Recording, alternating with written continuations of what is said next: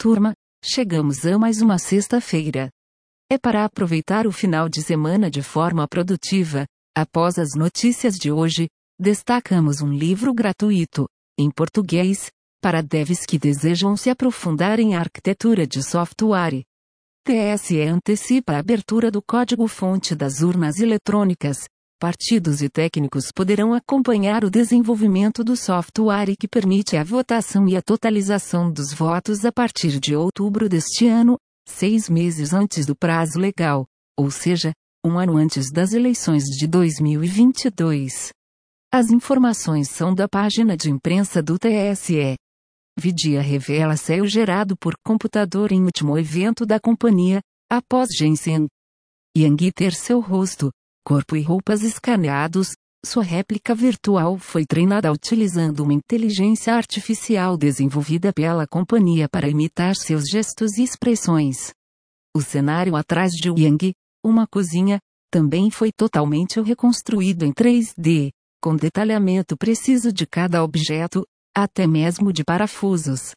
O seu virtual apareceu por apenas 14 segundos durante a apresentação, mas não havia sido notado até agora. Com informações do site Vice e blog da Vidia. Compartilhamento de dados do Open Banking começa nesta sexta-feira. O sistema permite o compartilhamento de dados pessoais e financeiros entre instituições financeiras. O objetivo é facilitar o acesso a produtos e serviços bancários, como empréstimos e cartões de crédito, em instituições nas quais o consumidor não possui relação comercial ainda. As informações são da Agência Brasil. Anfavea estima que elétricos corresponderão entre 32% e 62% das novas vendas de veículos no Brasil em 2035. No entanto, carros com motores flex diesel ainda serão maioria na frota no país.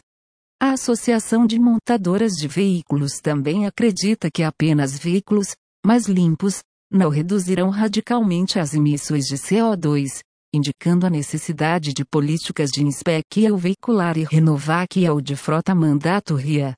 As informações são do site da Anfavea.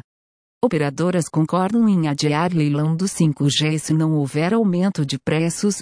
A área técnica do Tribunal de Contas da União tem criticado os termos propostos pela Anatel. As operadoras de telefonia querem que se mantenha a promessa de um leilão não arrecadatório, permitindo maiores investimentos e expansão mais rápida da nova tecnologia. As informações são do site Convergência Digital. Nova IA consegue identificar primeiros sinais de demência com mais velocidade. O sistema, desenvolvido pelo Instituto Alan Turing, observa exames de ressonância magnética dos cérebros de pacientes e testes de memória, apresentando o resultado no mesmo dia, eliminando procedimentos invasivos, reduzindo o tempo necessário para um diagnóstico completo em meses e permitindo o início do tratamento o mais rápido possível. As informações são do site Cambridge Network.